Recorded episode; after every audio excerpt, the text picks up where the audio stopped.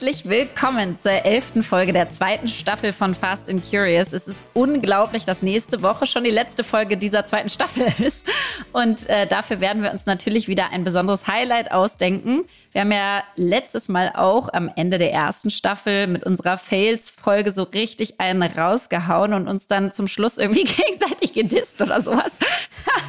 ich erinnere es nicht mehr genau, aber es war ja, auf jeden Fall super genau. Du witzig. erinnerst es gar nicht, dass du mich Botox-Gesicht genannt hast. Nee, ist dir schon völlig Ich weiß da entfallen. nichts mehr von. Wie auch immer, auf jeden Fall äh, freuen wir uns auf diese Folge jetzt erstmal und starten sofort rein. Bei Fast and Curious sprechen wir heute im Catch-up über das Wahnsinns-EM-Finale am Sonntag und unsere anhaltenden Urlaube. Im Deep Dive geht es heute um mein Herzensthema Bildung und wie wir es schaffen können, unser Schulsystem zu modernisieren. Bei meine Frage an beantworten wir heute die Frage, woran wir glauben, woran sonst keiner glaubt. Und das letzte Wort habe heute ich. Catch-up. Ja, nach dem Urlaub ist vor dem Urlaub. Also ich bin ja eigentlich zurück aus Griechenland seit gestern. Aber ab Samstag mache ich noch mal zwei Wochen Ferien. Warum auch nicht? Warum auch nicht? Je Oller, nicht je Dollar, weil, äh, genau, äh, ab ins Allgäu am Samstag, weil ich habe das Gefühl, der Herbst und Winter, die werden uns so herausfordern, also Mhm. beruflich, privat, gesamtgesellschaftlich. Gesellschaftlich. Äh, So, das heißt, alles, was ich an Akku vollladen kriegen kann diesen Sommer, nehme ich jetzt mit. Und äh, genau, deswegen ist Endless Summer. Und ich sitze hier gerade in Philips Büro, weil bei Ja, uns ich zu wollte Hause gerade sagen, du siehst nämlich jetzt nicht mehr nach Sommer aus, sondern du bist jetzt gerade in, im Berliner Stadtbüro. Ich bin im Berliner Stadtbüro und habe auch schon wieder so ein Bürogesicht irgendwie nach einem Tag. Ähm, aber äh, sitze hier mit Top-Internet, es ist leise und das ist das totale Gegenteil von zu Hause, denn da habe ich kein Internet und es ist laut, weil wir umbauen. Deswegen war das heute die deutlich bessere Wahl.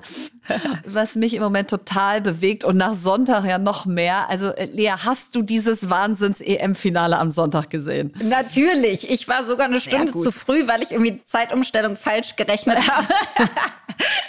wir sind ja jetzt auf Gran Canaria. Übrigens muss ich das mal sagen, wir sind nicht mehr äh, zu meiner eigenen Ehrenrettung. Ah, wir sind ah, nicht guck mehr im mal. Robinson Club, sondern wir haben jetzt so ein Airbnb, Nein. gehen selber einkaufen, kochen selber, Nein. machen alles selber, haben keinen Robby-Club mit der Sonnenbrille mehr und so weiter. Also das heißt, wir Hast haben du zu viel Feedback aus der Community gekriegt oder warum dieser Move? ich habe schon, ich hab schon von einigen echt komische, kryptische Nachrichten gekriegt. so von wegen, die Cluburlauberin meldet sich auch mal wieder und so. Also äh, sehr, sehr schön. Ähm, deswegen ist anscheinend der Robbie Club ist auf jeden Fall stark bewertet in den Köpfen. Und jetzt, äh, genau, jetzt sind wir auf Gran Canaria, haben so mittelmäßiges Internet und haben aber echt, und deswegen wollte ich es gerade sagen, haben echt uns hier so ein kleines äh, Roaming-Ding eingerichtet und das komplette Wahnsinns-EM-Finale geguckt. Und ich fand es so exciting, mit der ganzen Family da mitzufiebern. Und zwar so, als gäbe es keinen Unterschied zwischen Frauen- und Männerfußball. Nein. Und es gab auch keinen. Das war, Und das war halt so toll. das war so guter Fußball. Das war so spannend. Das war Ja. Die, die, die Spielerin auf beiden Seiten. Also ich meine, das war ja so, du konntest ja gar nicht weggucken und bist, hast so mitgelitten. Und Ja. also ich, ich bin fast ausgerastet, als Lisa Magul da- den, den Ausgleichstreffer geschossen hat. Ja, ich auch. Und, äh, und, und dazu lustige Anekdote. Ich habe ungefähr zehn Nachrichten auf Instagram gekriegt, dass die mir so ähnlich sieht, als ob das meine Schwester wäre. Das ist äh, ehrlich gesagt mir überhaupt nie in den Kopf gekommen. Aber das haben so viele gesagt, dass da was dran sein muss. Aber ist doch ein Kompliment. Ein, ein mega Kompliment. Also ich, wünschte, es wäre meine Schwester. Also nichts gegen dich, Victoria, aber wir könnten ja noch eine dritte haben. Ich habe keine. Lisa, könntest du meine guck mal. werden? Guck mal. Ich nehme dich. Nein, aber es war so krass. Ich habe zum Beispiel davor gesessen und dann, ähm, meine Tochter geht ja bald mit deiner Tochter zum Probetraining. Ja. Fußball. Ja, Ja. finde ich ganz großartig. Sie hat keinen Bock mehr auf Ballett. Sehr gut. Ja, genau. Sie hat keinen Bock mehr auf Ballett. Und dann meinte ich so, äh, Mhm. Süße, da wirst du auch mal spielen. Und sie so, natürlich. So, okay, das ist so ein geiles Selbstverständnis einfach. Natürlich. Das ist genau so. Und jetzt haben wir aber sofort aus lauter Excitement haben wir ein Lisa Magul Trikot bestellt für sie, Jawohl. so dass sie da jetzt im Trikot auflaufen wird zum Probetraining, wo sie wahrscheinlich keinen Ball trifft, aber es ist egal. Wir sind so on fire als Familie. So, und genau dieses Feuer wollen wir ja jetzt in den Alltag retten. Deswegen haben wir ja, Ja. diesen Fußballverein Victoria Berlin übernommen, weil man muss ehrlich sein, was da abging die letzten Wochen, das ist natürlich nicht repräsentativ, wie die Bundesliga oder die Regionalliga der Frauen geschaut wird.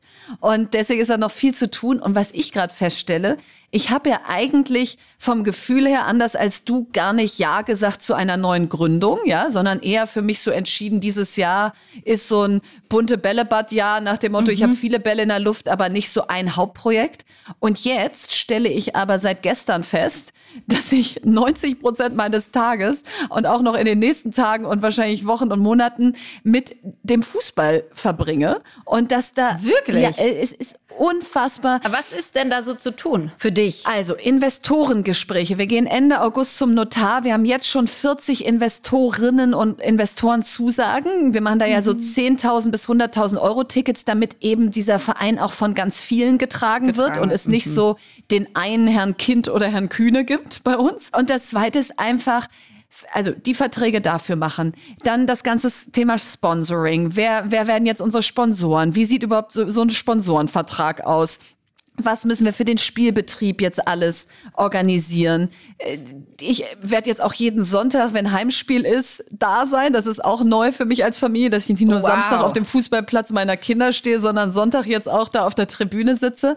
Also das hat schon einen riesen Impact auf mein Leben gerade. Aber einen guten. Hat das auch auf eure Spielerinnen einen Impact? Weil das muss doch für die so verrückt sein, wenn du die ganze Zeit in der Regionalliga spielst und sage ich mal, in Anführungszeichen kein Mensch, also wirklich wenige sich für dich interessieren. Ja. Leider, ja immer noch. Jetzt hat sich das ja total gewandelt. Ne? Ich glaube, die ARD hatte sowas wie irgendwie 65 Prozent Einschaltquote oder so. Also irgendwie ja. Millionen von Menschen haben es geguckt. Das ist ja wirklich so krass. Aber es war bisher nicht so.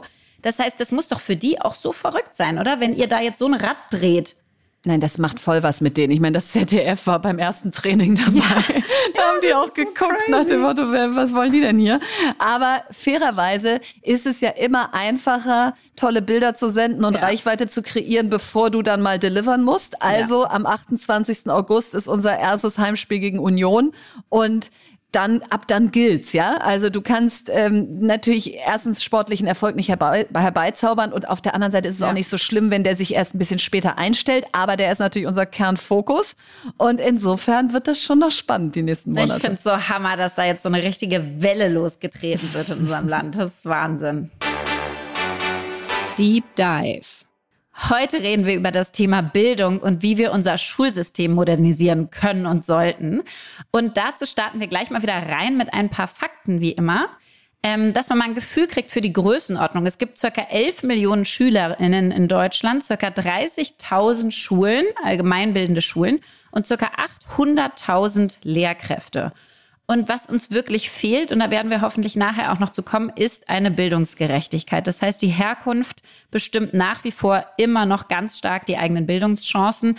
80 Prozent der Kinder studieren, wenn die eigenen Eltern selbst einen Hochschulabschluss haben und nur 24 Prozent der Kinder studieren, wenn die Eltern eine berufliche Ausbildung oder kein Abitur gemacht haben. Ja, und dann diskutiert ja Deutschland insbesondere seit zwei Jahren über das Thema Digitalisierung an den Schulen und da auch mal noch drei Fakten. Das Digitalpaktgeld fließt sehr langsam ab. Von den ursprünglich fünf Milliarden ist die Hälfte bewilligt, aber erst 25 Prozent wirklich an den Schulen angekommen, laut BMBF. Dann gibt es eine weitere Studie vom IW Bildungsmonitor, die besagt, dass die digitalen Medien, selbst wenn sie da sind, selten zum Einsatz kommen. Also nur 23 Prozent der Lehrkräfte von Achtklässlern nutzen digitale Medien täglich im Unterricht. Im internationalen Durchschnitt sind es 48 Prozent. Und Jetzt könnte man ja sagen, macht ja nichts, wenn es keiner haben will, aber doch, die SchülerInnen wollen mehr digitale Lernangebote. Also laut einer Umfrage von Bitkom Research ergab sich, dass 77 Prozent der Schüler und Schülerinnen die Auswahl an digitalen Lernangeboten als zu gering empfinden. Ja, ich spreche heute mit zwei absoluten Experten im Bildungsbereich in Deutschland. Die eine musste ich gar nicht einladen und ist meine wundervolle Podcast-Co-Host Verena, eine der wirklich bekanntesten und lautesten Stimmen für die digitale Bildung unseres Landes. Und Verena hat, habt ihr wahrscheinlich selber schon mitbekommen, mit ihren Blogs homeschooling-corona.com und edu-cloud.org, die wir hier auch schon vorgestellt haben, sowie dem größten Bildungshackathon des Landes, Hashtag Wir für Schule, bewiesen, dass sie lieber macht als zu meckern. Und deswegen ist sie perfekte Gesprächspartnerin zusammen mit Bob Blume. Er ist Lehrer, Schulbuchautor, Blogger und Bildungsinfluencer. Er ist Gymnasiallehrer in Baden-Württemberg für die Fächer Deutsch, Englisch und Geschichte und hat diesen Sommer sein Buch Zehn Dinge, die ich an der Schule hasse und wie wir sie ändern können ähm, herausgebracht. Und das finde ich sehr mutig für einen Lehrer. Also lieber Bob, schön, dass du da bist. Wir freuen uns riesig, mit dir darüber zu diskutieren. Und ich habe ja heute so ein bisschen eine eine ungewohnte schöne Rolle, dass ich ähm, euch beide so ein bisschen mehr interviewen darf, weil ich dazu weniger sagen werde, außer aus eigener Erfahrung. Und aber um vielleicht gleich mal mit einer eigenen Erfahrung reinzustarten, meine schönste Schulzeiterinnerung ähm, sind eigentlich zwei. Das eine sind so Klassenfahrten gewesen in Nentershausen. Fragt mich nicht, warum wir da immer hingefahren sind. Wo ist denn das? Keine Ahnung. Das ist im, ich glaube in Hessen ist es. Also es ist irgendwie, ich weiß gar nicht, warum aus Berlin du nach Nentershausen musst. ich, keine Ahnung. Und dann ist auf jeden Fall eine Person bei mir total hängen geblieben und das war Frau Lehmann früher. Die hat unsere Klasse, unsere 1a geführt als Klassenlehrerin und dann auch viele Jahre lang und mit der hatte ich echt ein ja, irgendwie ein, super Verhältnis und habe einfach die ganz inspirierend gefunden.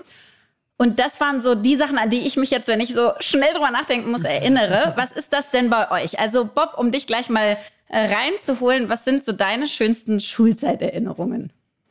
Also ich habe natürlich jetzt äh, von zwei Seiten Schulzeiterinnerungen. Stimmt. Meine eigene Schulzeit, ähm, da müsste ich quasi ein weiteres Buch drüber schreiben. Das war zwölf Jahre grandios. Das letzte, das Abiturjahr war ein Problem, weil wir so viele Lehrerwechsel hatten.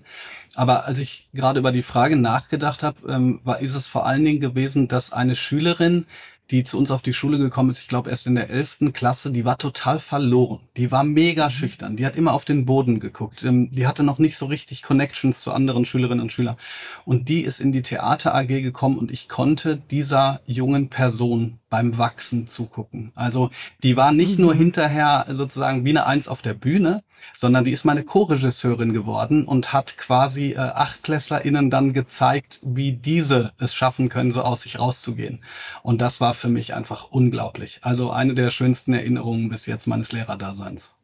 Cool. Also ich, äh, ich habe auch als erstes gerade über meine Klassenfahrten nachgedacht. Die gingen mhm. bei uns immer drei Wochen nach Langeoog, weil es da ein Schullandheim unserer Schule gab oder gibt. Und ich meine, das muss man sich heute mal vorstellen. Drei Wochen Langeoog. Irre, drei Wochen. Wahnsinn. Äh, total crazy. Und dreimal, ja, in der fünften, in der siebten und in der achten die Klasse. Die armen Lehrer. Oh Gott. Ja, die glücklichen Eltern. Stell mal vor, ja. ich könnte irgendwie sagen, meine Kinder gehen drei Wochen auf Klassenfahrt. Nein, also das war super. Und auch, ähm, ja, die Erinnerung an Lehrer und Lehrerinnen. Also meine Deutschlehrerin, Frau Stegen, mein Lateinlehrer, Herr Ide, mein Biolehrer, Herr Bökamp. Also das sind schon Menschen, die mich geprägt haben. Und äh, das finde ich, das holt man auch viel zu selten raus, was die eigentlich für einen Anteil daran haben, was aus einem dann danach irgendwie so geworden ist. Also deswegen äh, sehr gute, sehr schöne Erinnerungen an meine eigene Schulzeit. Ich finde das ja gut, dass die Lehrerinnen und Lehrer ähm, nochmal so rauskommen, was ja zeigt, was für eine unglaubliche Wirkungsgrad Lehrerinnen ja, und Lehrer haben. Ja? Sie können ja wirklich dafür sorgen, sogar, dass man Berufe einschlägt. Ist bei mir tatsächlich Total. auch so. Und auf der anderen Seite aber interessant, dass keiner ähm, von uns gesagt hat so, ah, es war damals, als ich Photosynthese kennengelernt ja, habe. Die Beta-Oxidation der Fettsäure gelernt. Genau, also ja. und es ist es ist ja auch kein Zufall, dieses gemeinsam etwas erleben. Und natürlich kann Schule das nicht jeden Tag machen, aber dieses mhm. gemeinsame Erlebnis, diese gemeinsame Geschichte ist das, was man dann sozusagen sehr lange, wenn ich das so pathetisch sagen kann, im Herzen trägt. Total. Und gleichzeitig muss ich schon sagen, dass wenn, wenn wir jetzt mal darüber nachdenken, welche Situationen sind so richtig im Kopf geblieben, dann sind das in der Tat ganz viele aus dem Chemieunterricht, aus dem Biologieunterricht, aus dem Physik, äh, bei mir in der IT, also irgendwie vorm Rechner, so die, die Sachen, wo man was wirklich gemeinsam machen konnte. Und jetzt ist aber, glaube ich, also wir wollen ja heute so ein bisschen darüber reden, was auch, was läuft schief und vor allen Dingen, was habt ihr für Ideen, wie man es eigentlich anders machen könnte? Und wenn man jetzt mhm. sich mal so das deutsche Bildungssystem anguckt, ähm, und eigentlich könnt ihr ja da beide gut drauf antworten, es ist mir egal, wer anfängt, ähm, ist ja die eine Frage so die Didaktik, also wie bringen wir Dinge rüber und dann das andere und was lernen wir eigentlich? Woran krankt denn unser deutsches Bildungssystem am meisten derzeit? Ich, ich würde mal aus meiner Perspektive kurz antworten und dann äh, an Verena rübergehen, weil ich glaube, Verena, dass du da ähm, auch eine besondere Perspektive drauf hast, weil du ja sozusagen systemisch da auch zusammenarbeitest. Mhm. Ähm, ich würde sagen, natürlich kann sich auch Didaktik verändern lassen. Ähm, ne, agiles Arbeiten wäre ein Stichwort. Das ist unter, in Unternehmen ja auch mittlerweile kein Fremdwort mehr. Aber ich glaube, das, wo es wirklich dran krankt, das ist, dass der Anspruch, der an Schule gestellt wird, nicht mit den Mitteln zusammengeht, die ihr zur Verfügung gestellt werden. Wir wissen mhm. jetzt schon, dass wir ein horrendes, einen horrenden Lehrermangel haben, der je nachdem, wem man glaubt, zwischen 30 und 80.000 äh, Menschen ist. Und Wahnsinn. anstatt sich dann die Frage zu stellen, was können wir tun, um sozusagen diejenigen, die jetzt gerade im System sind, zu entlasten, Mhm. Also beispielsweise digital. Ich habe letztens wieder eine Ausschreibung gesehen, da fasst man sich an den Kopf, aber das ist ein anderes Thema.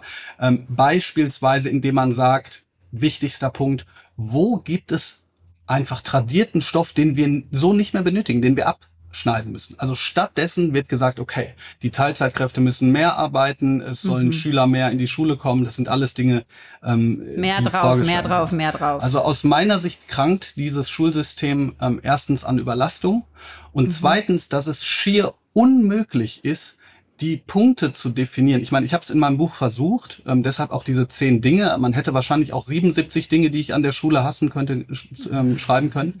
Aber es ist schier unmöglich, die Dinge wirklich zu definieren, woran es krankt, weil wir ja gar nicht ein Schulsystem haben, sondern 16 hoch drei. Also wir können ja. ja noch nicht mal über dieselbe Schulform sprechen, weil dann jemand sagt, echt äh, Werkrealschule, das heißt bei uns Hauptschule, das heißt bei uns Mittelschule und so weiter. Also es ja. ist ewig ausgefranst und ineinander äh, reingezankt. Ich weiß ja. nicht, Verena, das wirst du von dieser anderen Seite wahrscheinlich dann auch zu spüren bekommen. Ne? Äh, total. Und ich, ich, ich kann es genau zusammenfassen, wie du es sagst. Wir laden seit Jahren und Jahrzehnten immer mehr Sachen auf immer weniger Menschen drauf und sagen, neben Integration, Inklusion, offener Ganztag, mhm. individueller Unterricht, Digitalisierung, ähm, bitte das alles. Und mhm. wenn uns dann wieder das nächste einfällt, das dann auch noch und noch neue Fächer und noch mehr Stoff. Und das Ganze auf ein System, wie du gerade gesagt hast, Bob, was überhaupt nicht auf neue Impulse ausgerichtet ist. Wir erfinden den Buchdruck 16 Mal in diesem Land. Wenn wir irgendwas einführen, machen wir es 16 Mal. Und wir stellen dann die Federmappe auf, so wie früher, wenn der andere nicht abschreiben durfte und sagen, nee, also das machen wir jetzt hier in was weiß ich wo, Baden-Württemberg, Hessen so.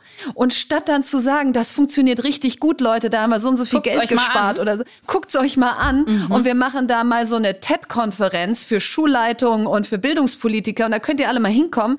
Nee, stattdessen sagen wir, das ist unsere Schulcloud hier, das ist unsere Bezeichnung für unseren Schultyp und die gibt's nur nur bei uns oder vielleicht hat irgendeiner das auch noch, aber maximal dann nur die, die zwei Bundesländer. So, und das ist einfach ein System, wenn man das irgendwie in die Wirtschaft überträgt und sagt, so will man Innovation machen und man erfindet sie permanent an 16 Stellen gleichzeitig und die 16 reden nicht miteinander. Das ist einfach broken by design. Aber Verena, das heißt, du würdest sagen, der Föderalismus ist, wenn man sagt Fluch oder Segen, schon ein Fluch, was Innovationsmöglichkeiten angeht? Es hängt immer davon ab, worauf wir es beziehen. Also erstmal muss man sagen, wo kommt der überhaupt her? Der ist ja nach dem Zweiten Weltkrieg sozusagen ja. Äh, von den Besatzungsmächten ins Leben gerufen worden, um für immer zu verhindern, dass wir wieder so eine Ideologie äh, deutschlandweit haben. So und das ist ja erstmal ein sehr guter Ursprung ja. des Ganzen. Jetzt ist bei Föderalismus aus meiner Sicht gut, dass wir anders als sehr zentralistische Länder wie auch Frankreich oder England, wo alles sich in London und Paris irgendwie bündelt, sehr viele kulturelle Zentren, sehr viele Städte, sehr viel Unterschiedliches haben in diesem Land. Und das ist auch schön, wenn das bei Schule inhaltlich oder in der Art und Weise wie reflektiert wird.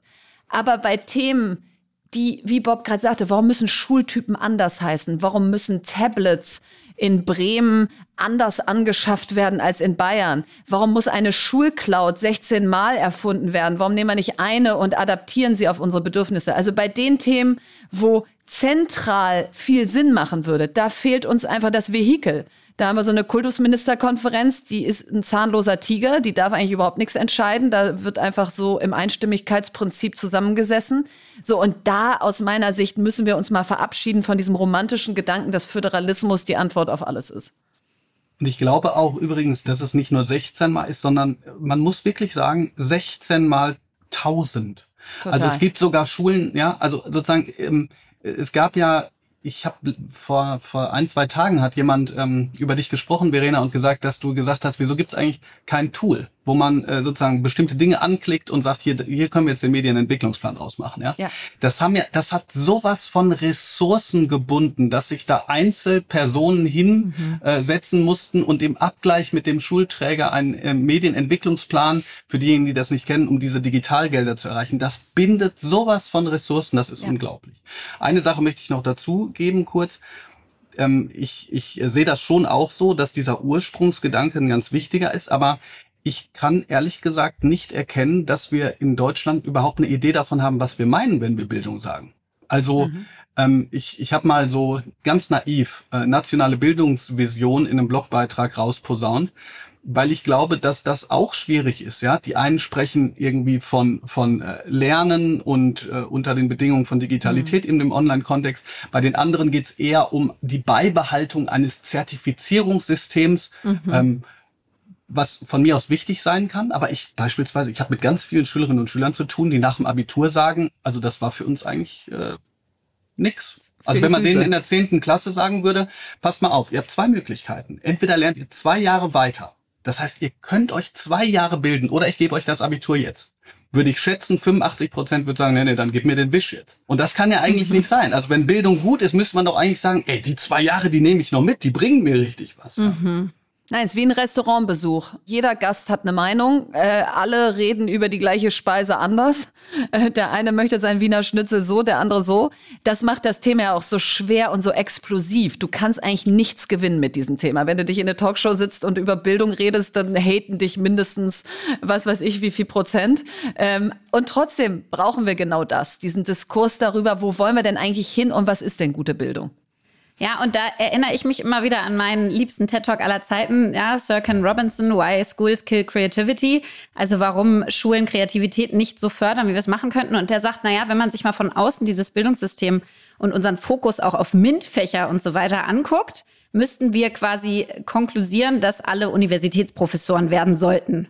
Und ich glaube, das ist ja ein Teil, Bob, den du gerade gesagt hast, dass viele halt auch das Gefühl haben, Mensch, ich will in einen ganz anderen Bereich, ich will ganz andere Stärken ausleben und so weiter. Was bringt es mir eigentlich? Und wir auch nicht fördern, dass dieses eigenständige Lernen, dieses, was finde ich denn eigentlich toll und sich das ziehen, noch mehr davon, was man, was man eh interessant findet, wirklich gut stattfindet. Deswegen vielleicht mal andersrum gefragt. Wenn du jetzt, Bob, so einen so einen Schulalltag designen dürftest und den neu planen dürftest, wie sehe denn so ein idealer Schultag und Schulalltag für dich aus? Ich glaube, was auf jeden Fall beibehalten werden müsste, das wären so basale Fähigkeiten. Lesen, schreiben, rechnen, kreatives Zusammenarbeiten, zuhören. Ne, das ist, das ist ganz klar. Wir merken das in der Corona-Zeit. Es wird zwar immer von Lernlücken gesprochen und ich denke, okay, als G9 zu G8 gewechselt ist, hat das keiner gesagt, aber das mal davon abgesehen. Es gibt schon natürlich Fähigkeiten, die grundsätzlich basal sind. Aber wie du es gerade gesagt hast, die Möglichkeiten für die Schwerpunktsetzen, die sollten dann mhm. deutlich verstärkt werden. Und Schwerpunktsetzung kann jetzt verschiedene Dinge bedeuten. Das kann natürlich, in so einem Kurssystem hat man auch schon Schwerpunkte.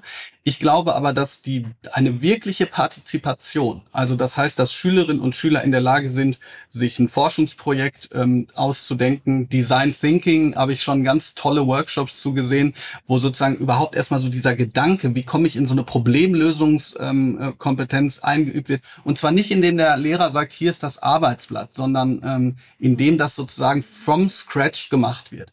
Und ich glaube, dass das ähm, schon zwei der wichtigsten Dinge sind. Ähm, erstens, diese Form von auf basale Kom Kompetenzen zu achten und nicht plötzlich aufzuhören, weil jetzt müssen wir die nächste Grammatikeinheit machen, wo irgendeine Form von Begrifflichkeit ähm, eingeführt wird, die hinterher sowieso alle vergessen. Also darauf wirklich auch konzentrieren, bis das auch passt. Übrigens, Klammer auf, möglichst lange auch zusammenarbeiten, ja, weil wie soll ich in der vierten Klasse immer prognostizieren, was in der zwölften Klasse dann tatsächlich ist. Und zweitens eine Form von Schwerpunktsetzung. Wenn ich eine Sache noch sagen darf, was mir auch unglaublich wichtig ist. Ähm, und jetzt, sorry an alle, alle Mathematiklehrer, ich kenne mich ja nicht so gut aus. Ich würde mir wünschen, dass alle Fächer ähm, zu jeder Zeit das Warum in den Fokus ihres Handelns mhm. tun würden. Das ist nämlich mein Lieblings-TED Talk ähm, mhm. von ähm, Simon Sinek. Da geht es ja. zwar um Unternehmertum, ähm, aber ähm, er spricht eben darüber, dass das Warum eine solch wichtige Rolle einnehmen muss. Das heißt, der Golden Circle. Der ja. Golden Circle. So und genau. der Golden Circle für die Schule, ich habe den da schon mal ähm, für fruchtbar gemacht, wäre für mich, dass ich verstehe, warum etwas relevant ist. Wir haben doch jetzt gesehen, Klimakrise, ähm, geopolitische ähm, Konflikte, ähm, Pandemie und so weiter. Mathematik ist so wahnsinnig wichtig, aber gleichzeitig kommen Schüler aus der Schule, die sagen, also ich weiß eigentlich nicht, warum ich das gemacht habe. Also das mhm. heißt, das Warum muss ins Zentrum.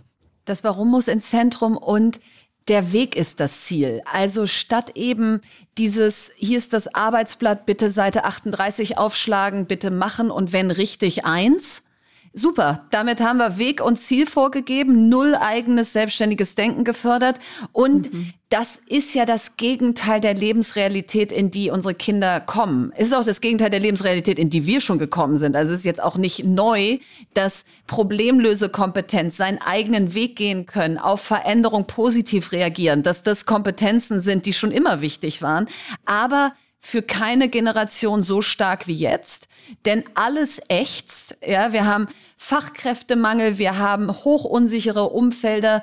Dieses, ich fange eine Karriere an und die dauert dann 30 Jahre, ist ja völlig überholt. Mhm. So und all das muss irgendwo in der Schule beigebracht werden, aber nicht in Form von Wissen, sondern in Form von Kompetenz, Persönlichkeitsbildung, dass ich das Gefühl habe, wenn ich vor einem Berg stehe, dass ich dann Bock habe, da drauf zu steigen und nicht rückwärts gehe und Angst kriege.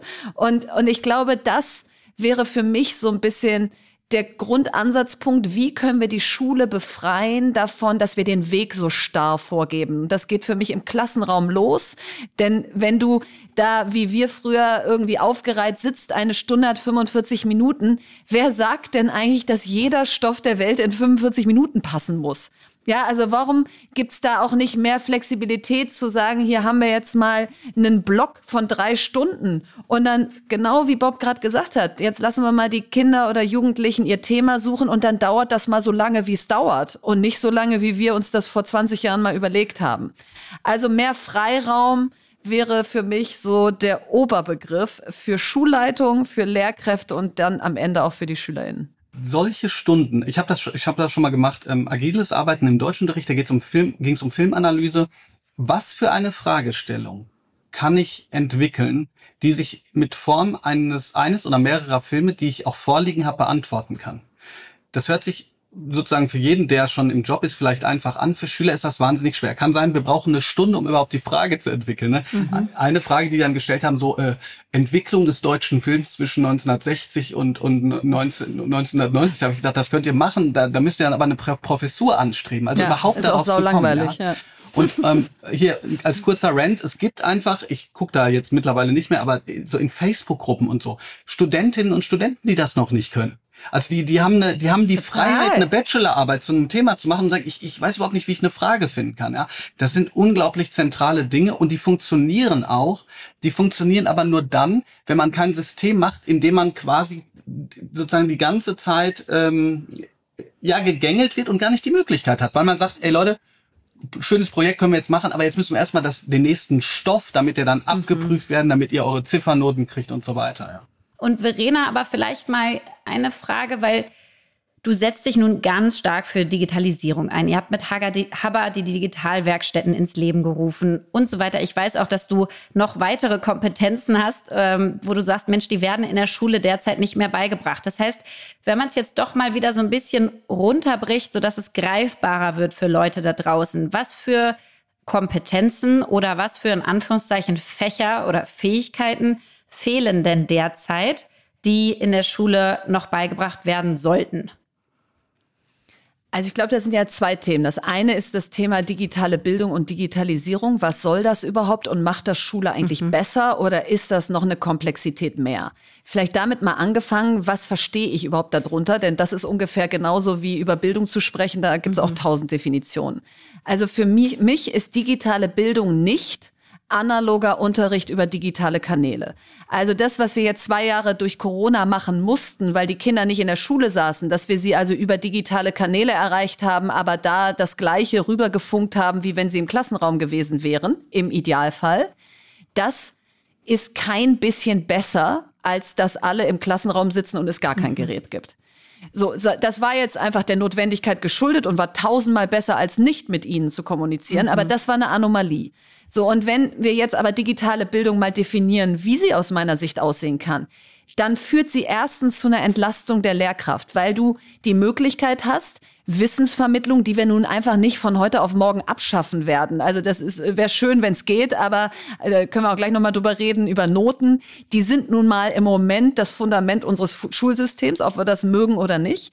Und Wissensvermittlung den Kindern so zu geben, dass das nicht immer nur über die Lehrkraft laufen kann, entlastet mhm. die Lehrkraft auch. Sie wird eher zu so einem Coach, der durch den Klassenraum geht und sagt, so, wir haben jetzt mal uns dieses Video angeguckt oder wir haben äh, das auf die und Weise erklärt bekommen, wie ein Kind am besten lernt. Die einen Audio, die anderen visuell, die anderen müssen das sich irgendwie erstmal bauen oder vorstellen können. Und die Lehrkraft kann überhaupt erstmal wieder so in diese Position kommen, ich bin befreit von der Wissensvermittlung und kann hier auch Synthese betreiben. Das zweite ist, Medienmündigkeit, wenn wir uns angucken, welche Rolle Fake News spielen, wie können wir eigentlich Quellen validieren, wie können wir recherchieren, wie wissen wir überhaupt, was die Wahrheit ist. Das, das müssen wir in der Schule beibringen, weil sonst wird das eine Spaltung der Gesellschaft, wenn das nur die zu Hause beibringen, die irgendwie sagen, das finde ich jetzt wichtig und die anderen sagen, sorry, damit kenne ich mich nicht aus wie soll eine Demokratie funktionieren, wenn es gar keine Validierung mehr von Quellen gibt, sondern jeder kann auf Social Media funken, was er will und die Kinder mhm. wissen gar nicht, wie man differenziert.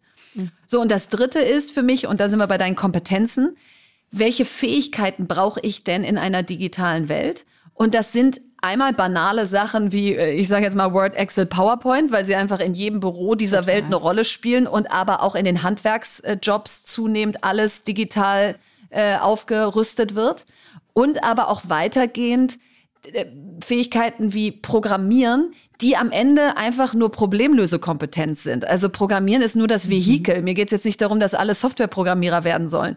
Aber genau wie Bob gerade gesagt hat, bei Programmieren musst du dir immer wieder die Frage stellen, welche Frage habe ich eigentlich mhm. gerade?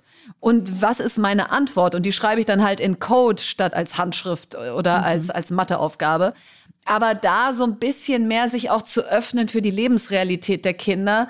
So, das ist meine Passion und deswegen springt es mir immer ein bisschen zu kurz zu sagen, digitale Bildung ist äh, Tablets an Schulen verteilen. Das ist es für mich nicht. Verena hat gerade ja was ganz Wichtiges auch gemacht. Sie hat gesagt, bevor wir über was reden, müssen wir erstmal sagen, worum, worum es überhaupt geht. Ne? Mhm. Ich habe in einem Buchkapitel, ein Buchkapitel, die sind alle ein bisschen plakativ. Das wurde mir auch schon äh, vorgeworfen, aber ich will ja auch, dass die Leute kapieren, worum es geht. Und ein Kapitel heißt, die Digitalisierung wird nicht verstanden. Weil wenn ich sozusagen denke, Digitalisierung ist das, was Verena gerade als falsches Beispiel genommen hat. Dann kann ich sagen, ja gut, das brauche ich eigentlich nicht. Also wenn ich dasselbe digital mache, dann brauche ich es mhm. nicht. Und da muss man erstmal hingehen und sagen, ähm, nee, da bestehen sozusagen mehr Dinge. Und was Verena gerade gesagt hat, ich finde das Darkstuhl-Dreieck fasst das für mich perfekt zusammen. Drei Fragen. Wie funktioniert das? Wie kann ich es anwenden? Und wie wirkt das? Also diese mhm. Perspektiven, die sind wichtig. Wie wirkt das? Ähm, das hat sozusagen auch diesen präventiven Gedanken. Wie wende ich das an? Da geht es darum, ich werde manchmal auch gefragt, Herr Blume, Sie sind der Netzlehrer. Warum wollen Sie alles digitalisieren? Ich will nicht alles digitalisieren, sondern ich möchte, dass die Schule in, in einem, ähm, in einem ähm, Alltagsmodus ankommt, in dem wir ja schon sind. Ich sage doch zum Beispiel auch nicht, hey, ähm, gibt es womöglich eine total coole App, die ich in meinem Auto verwenden könnte? Sondern ich denke, wie komme ich zum Ziel mit Google Maps? Mhm.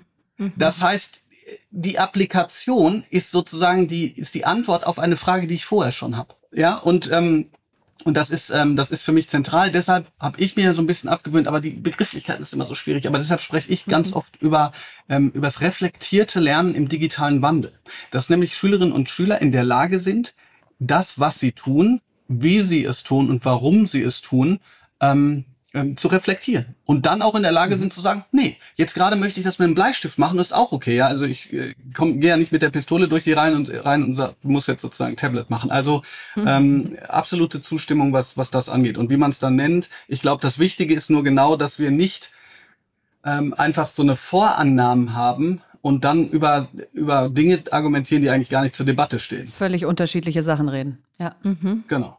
Und gleichzeitig das, was du gerade gesagt hast, Bob, ist, ähm, ist das, also ich beschäftige mich ja mehr und mehr jetzt so mit Persönlichkeitsentwicklung und Coaching und Selbstreflexion. Ähm, und das sind so Themen, wenn du die mal verstehst und anfängst, darüber nachzudenken, warum du Dinge tust und wie du sie anders machen könntest und reflektierst und warum interessiert mich das eigentlich und wie könnte ich es eigentlich anders machen und so, dann, dann habe ich so immer gedacht, boah, hätte ich das schon früher gewusst. Also hätte ich da irgendeinen Fach gehabt, so Selbsterkenntnis oder Psychologie oder Selbstreflexion oder ich weiß nicht, wie du es nennen kannst, was schon in der Schule angefangen hätte bei all diesen Themen, die wir da ja auch kulturell bewegen müssen als Schüler. Also ich hatte zum Beispiel damals zwei Jahre lang eine echt schlimme Mobbing-Erfahrung, ja. Das ist sozusagen, da, da, ist, da sind die Fächer dann plötzlich komplett irrelevant weil das ist gar nicht mehr das, was dich beschäftigt, sondern dich beschäftigt das Miteinander und was da eigentlich in der Gruppe passiert und so. Und da hat mir zum Beispiel komplett äh, diese, also meine Eltern sind eigentlich Psychologen, das habe ich zu Hause dann gemacht, ja, aber mir hat diese schulische Einbindung komplett gefehlt. Wie bekommt man denn denn dieses kulturelle und soziale Miteinander ähm, und das Reflektieren darüber und sich selber verstehen lernen und andere verstehen lernen mehr in Schulpläne rein? Oder ist das total utopisch, das überhaupt zu versuchen? Nee, überhaupt nicht. Also ich würde ich würd jetzt auch ganz polemisch sagen, das gibt's schon. Deshalb schreibe ich im Buch so lange über die Theater AG. Dort mhm, meditieren okay. wir, dort schauen mhm. wir, wie wir stehen. Die Frage ist immer, ähm, ähm, andere Perspektiven einnehmen. Wo, was will ich gerade? Als ja. Figur, was will ich aber gerade im, im Bezug darauf. Also das soll sich jetzt nicht esoterisch anhören und deshalb ist, ähm, ist sozusagen auch immer, was man dafür kriegt, eigentlich viel zu wenig, weil man, man merkt ja Folgendes, wenn ich zwei Stunden Theater mache, mache ich eigentlich drei Stunden und danach rede ich mit, mit, mit, mit drei Leuten noch darüber, welche Probleme sie in ihrem Leben haben. Das ist so.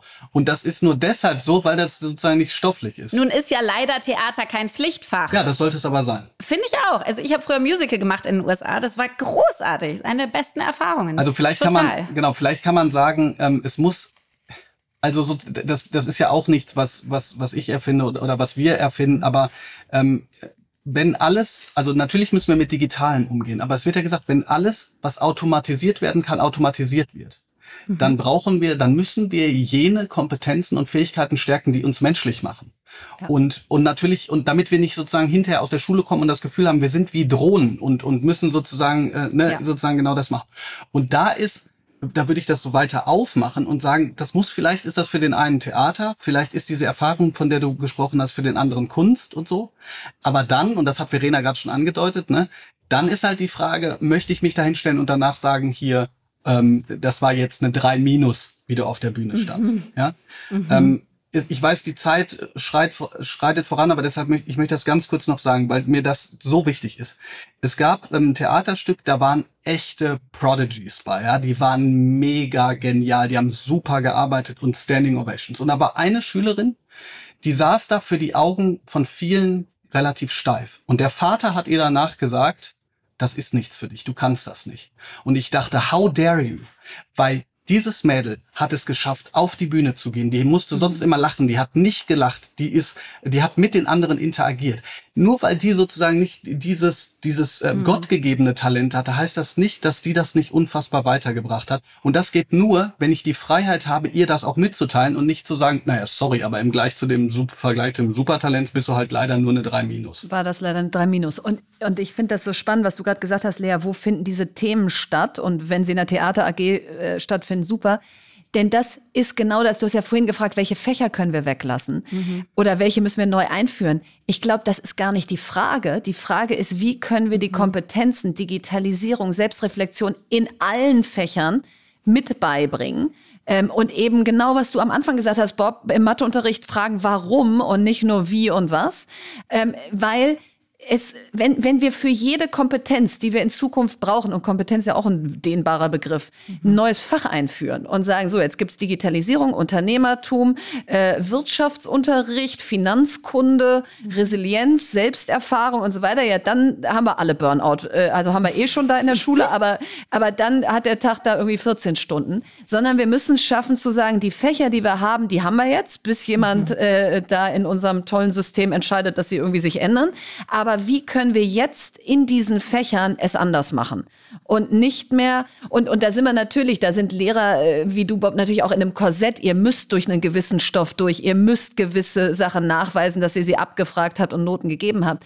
Und trotzdem bist du ja das perfekte Beispiel dafür, man ist ja nun auch noch selbstbestimmt und darf sich da Dinge trauen und darf einfach Unterricht auch so machen, wie man denkt, dass man ihn gut macht. Und da muss man das vielleicht mal im schlimmsten Fall gegen die Schulaufsicht verteidigen, aber auch da äh, äh, mutige voran, ja. Also äh, das ist doch am Ende Bildung und Schule, dass man sich ausprobiert, auch mal Fehler macht und wenn das System das nicht hergibt, müssen wir halt so viele werden, dass das möglich ist.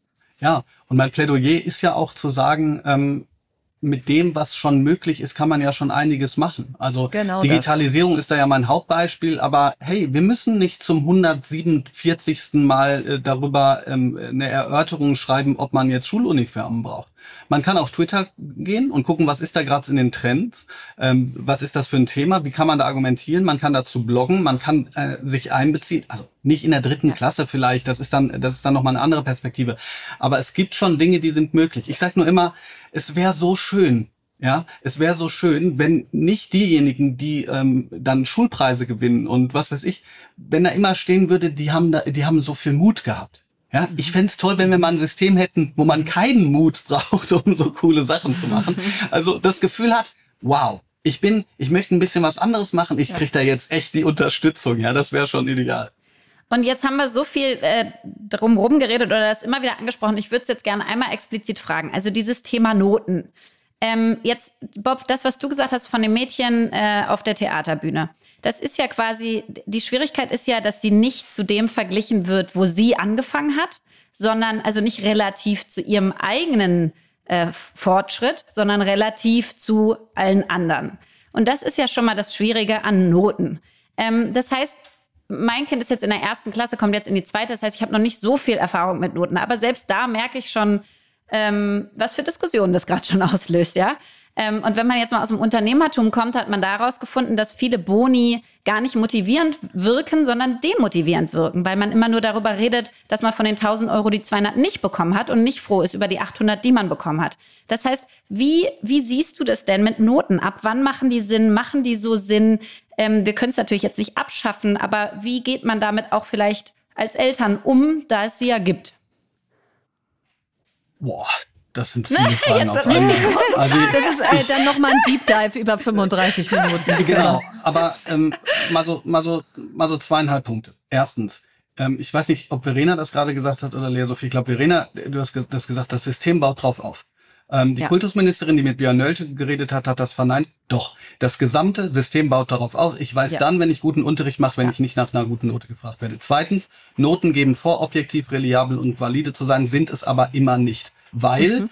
äh, es sich unterscheidet schon bei unterschiedlichen Lehrkräften, bei unterschiedlichen Schulen, bei unterschiedlichen Schulformen in unterschiedlichen Ländern. Sie sind das alles nicht. Wenn jemand sagt, ja gut, aber jemand, der nur Einser hat, ähm, ist doch wahrscheinlich kompetenter als jemand, der nur Fünfen hat, geschenkt. Aber meistens sprechen wir über drei Plus und drei Minus und keiner kann mir wirklich erklären, was da eigentlich der Unterschied sein soll. Aus meiner Sicht ähm, müssen wir, weil wir das nicht einfach mal so abschaffen könnten, Klammer auf, wenn wir es könnten, würde ich nur drei Punkte geben. Erstens, bestanden, nicht bestanden, mit Auszeichnung bestanden. Das, wo man mit Auszeichnung bestanden hat, kriegt man zusätzlich einen kleinen Text. Und das wiederum ist dann wichtig für Bewerbungen oder Universitäten. Der Punkt ist ja, das, was das Ganze so unfair macht, ist, es funktioniert ja jetzt schon nicht.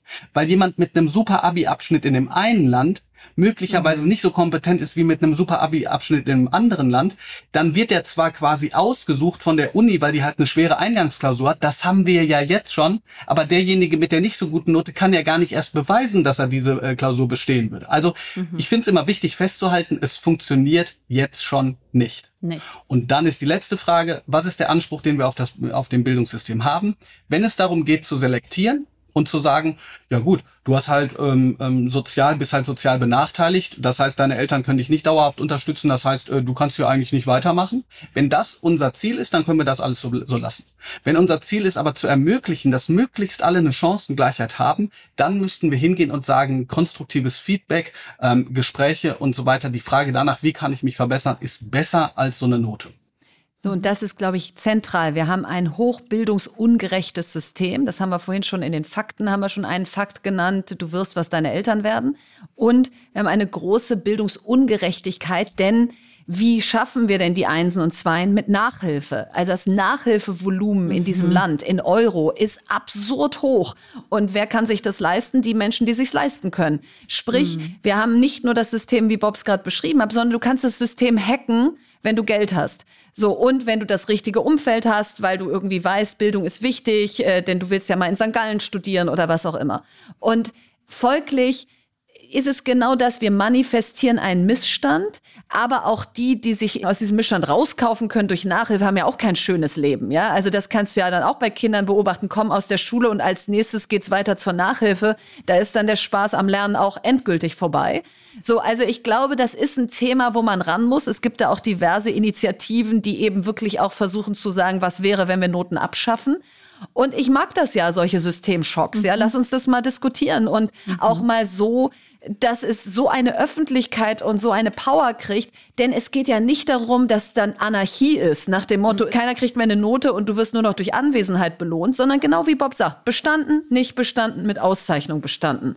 Also für mich Verena, als Mutter von drei schulpflichtigen Kindern eine sehr schöne Welt. Verena, du hast mich gerade extrem frustriert. Ganz cool. Ich muss das gerade ganz kurz mal sagen. Das ist so frustrierend, weil ähm, ich habe ja diesen komischen Buchtitel, zehn Dinge, die ich an der Schule hasse, um die wir sie ändern können. Und die Leute mhm. fragen, das ist doch ein komischer Titel. Und dann sage ich immer, ja, aber ich habe halt keinen anderen ähm, gefunden. Ich habe wirklich acht oder neun Exposés geschrieben mit anderen Titeln. Ich war kurz davor haben. aufzugeben. Ja. Nee, nee, meine Agentin hat immer gesagt, ja, nee, also irgendwie catcht das nicht so richtig, ja. Ähm, und dann habe ich, da habe ich gesagt, ja gut, also dann schreibe ich halt zehn Dinge, die ich an der Schule hasse. Und jetzt, jetzt sagst du Systemschock und ich denk das wäre der Titel. Das wäre der Titel gewesen. Hätte mir, hätte mir das mal im Januar 2021 gesagt. Jetzt mal Bob, ohne das Witz. ist dann naja, der Titel gut. von eurem gemeinsamen Zukunft. Yes. yes. Wow. wow. Das, wäre doch mal was. Das wäre wär doch mal was. Genau, System, Systemschock. Systemschock. Ja. Und zwar mit der Frage, und das ist, muss leider jetzt die letzte sein, weil wir keine Zeit mehr haben. Das ist so schade. Ich habe eben wirklich währenddessen auf WhatsApp, apropos Medienbruch, der Verena geschrieben, habe gesagt, lass mal laufen, ich finde es so spannend. Habe ich schon gemerkt, gelesen, wie, sie, aber ja. wie sie hibbelte, weil ja. sie so denkt, Mist, unsere Zeit ist vorbei. Nee, ähm, nee. Aber vielleicht jetzt mal äh, zu eurem zukünftigen Systemschock-Buch äh, die, die Frage dahin und vielleicht ein bisschen noch, noch konkretere Zahl. Also wenn man jetzt so mal sich 2030 als Ziel nehmen würde, was sind die Dinge, und äh, vielleicht könnt ihr ja beide das einmal beantworten, dass wir damit enden, wo ihr euch so richtig freuen würdet, wenn die sich bis dahin verändert hätten? Also ich kann ja mal anfangen. Ich hätte so gerne den Friday von Margret Rasfeld in jeder Schule. Äh, ob das der Freitag ist oder der Dienstag, ist mir ziemlich egal. Ein Tag die Woche, wo es keinen Stundenplan gibt und wo projektbasiertes Arbeiten nicht nur einmal im Jahr in einer Projektwoche stattfindet, sondern institutionalisiert jede Woche einen Tag, wo Kinder entlang ihrer Stärken, ihrer Interessen, ihrer Fähigkeiten sich einem Projekt, einem Thema nähern können, ohne dass nach 45 Minuten die Klingel geht. Also sie kann meinetwegen gehen, aber die kann man dann ignorieren. Die große Pause kriegt man trotzdem. Und wo einfach mal Luft aus dem System genommen wird. Wo einfach mal alle durchatmen können und sagen können, geil, Heute können wir mal den ganzen Tag uns in Erkenntnis, in Fragen, in das Leben entdecken und so weiter ergehen, ohne dass am Ende des Tages eine Note da steht und ohne dass man sagt, ich bin völlig fertig, ich will jetzt nach Hause und meine Ruhe haben. Ja, und anschließend daran, also das ist ein super Beispiel, habe ich, habe ich ja tatsächlich auch im Buch ähm, aufgenommen. Ähm, ich glaube, dass es nicht anders gehen wird. Wir haben gerade über Polarisierung gesprochen, als dass ähm, Demokratieerziehung, wie es ähm, immer so ein bisschen in Amtsdeutsch heißt, ernst genommen wird. Ein Friday ist da, glaube ich, ein, auch schon ein wichtiger Bestandteil. Ähm, Kinder und Jugendliche müssen Selbstwirksamkeit erfahren, weil wir ansonsten ein gesellschaftliches Problem bekommen. Und das sehen wir ja sozusagen auf den Straßen. Die Leute, die jetzt rumlaufen und meinen, dass wir in einer Diktatur sind, ähm, haben aus meiner Sicht nicht ähm, partizipieren können. Die haben das Gefühl, ähm, ich bin sozusagen dauerabgehängt. Und wo kann das besser sozusagen forciert werden als in der Schule? Das müssen wir ernst nehmen. Also, ich habe richtig viel mitgenommen und vor allen Dingen hat das Gespräch dazu geführt bei mir, dass ich richtig Lust habe, mich mehr zu involvieren und mehr zu lesen und mehr mitzudiskutieren. Ähm, und ich hoffe, dass das allen, die hier zuhören, auch so geht. Und wenn nicht, habt ihr ja ganz viele ähm, ja, Medien, Bücher, Webseiten, Blogs, Hackathons, wo ihr euch noch weiter informieren und involvieren könnt als Zuhörer. Ähm, und deswegen vielen, vielen Dank, Bob, dass du bei uns warst. Und äh, danke auch an Verena, dass du hier als Co-Host auch dein Wissen geteilt hast.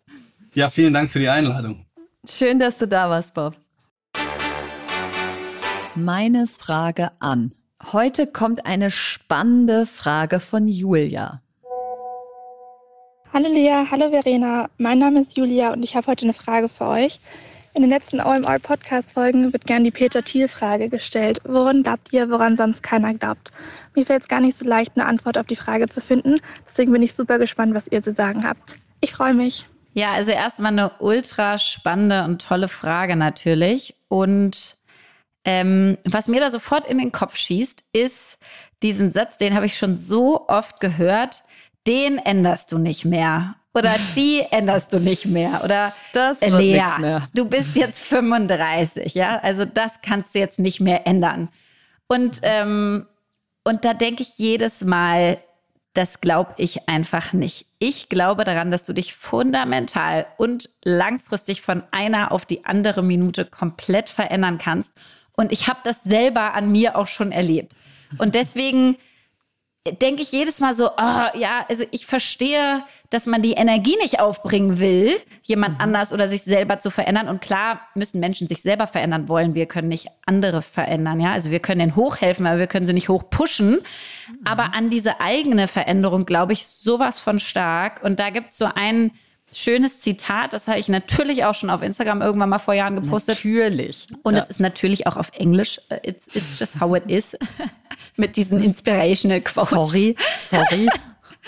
Und äh, das ist aber schön und das heißt, uh, you are under no obligation to be the same person you were a year, a month or even 15 minutes ago. You have the right to grow, no apologies. Und das finde ich so schön, weil es so zeigt, ich kann jetzt einen Satz hören, ich kann jetzt einen Impuls bekommen und der kann mein Leben verändern. Und ich kann mich in eine komplett andere Richtung, Richtung entwickeln, weil es einfach plötzlich resoniert und es ankommt und ich es annehmen kann. Und ich mich entscheide, einfach dann meinetwegen fröhlicher oder ich sportlicher oder humorvoller oder selbstsicherer zu werden. Und natürlich ist es bei Veränderungsprozessen so, ich habe zum Beispiel irgendwann angefangen, mehr für mich einzustehen und auch Grenzen klarer zu setzen. Und dann mhm. habe ich zum Beispiel total übertrieben und bin dann so komplett übers Ziel hinausgeschossen, ja? Und habe irgendwie mit meiner Mutter gesprochen und dann so, nein! Und ich möchte das jetzt auch nicht mehr hören von dir. Und blablabla, so Grenze, ne? ähm, und dann habe ich es einfach gesagt und habe gesagt, Mama, tut mir total leid, das war jetzt viel zu viel, aber ich übe halt gerade das Grenzen setzen. Verändere mich halt gerade. Ja. Genau, für mich selber einzustehen. Deswegen bin ich da noch nicht so äh, flüssig drin, sondern es ruckelt noch ein bisschen.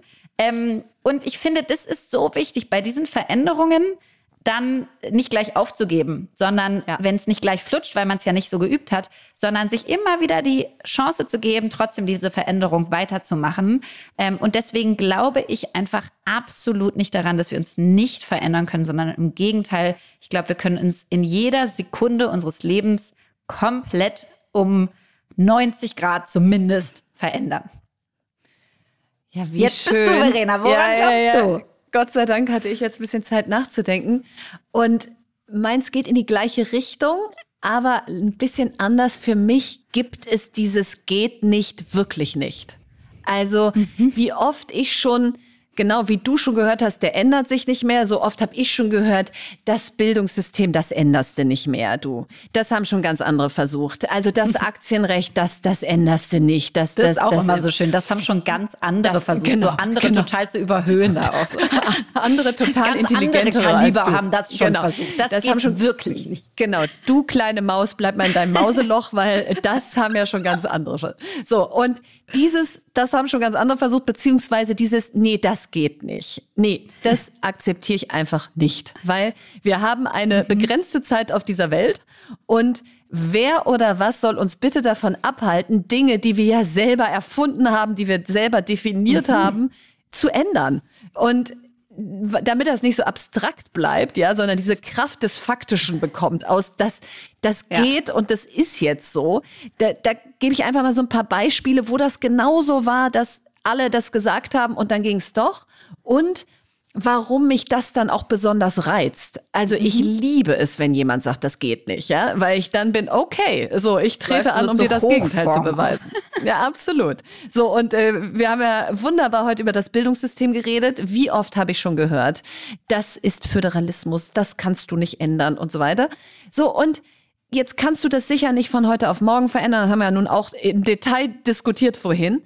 Aber diesen Systemschock, dieses Hashtag wir für Schule. Wir holen jetzt mal Lehrer und Lehrerinnen auf die Bühne und die erzählen, was sie jeden Tag schon anders machen. Wir lassen Schulleitungen zu Wort kommen, die sagen, das ist ja schön, dass wir das System haben, wie es ist, aber ich hacke das wie folgt.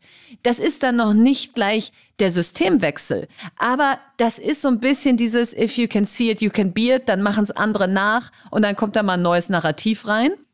Und noch viel prägnanter beim Aktienrecht, als äh, es Stay on Board losging, dass Vorstände ihr Mandat nicht ruhen lassen können, wenn sie ein Baby kriegen oder in Elternzeit gehen oder krank sind und wir dann angetreten sind, das Aktienrecht zu ändern.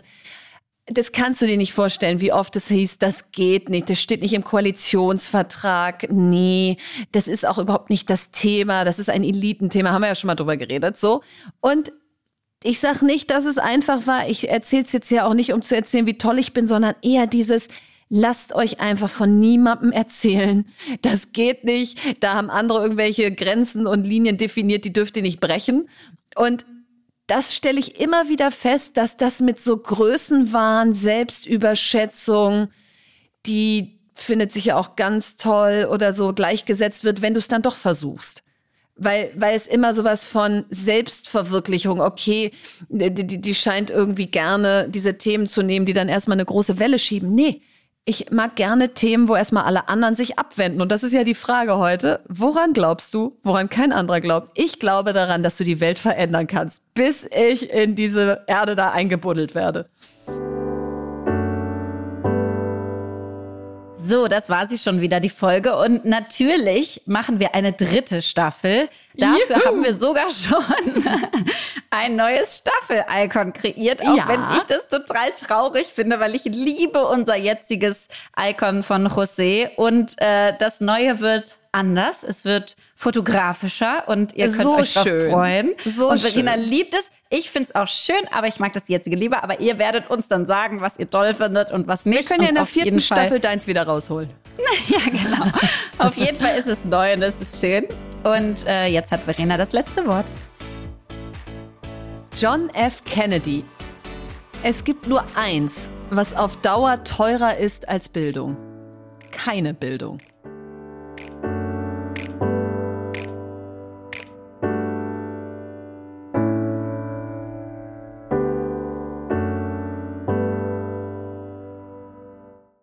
Dieser Podcast wird produziert von Podstars bei OMR.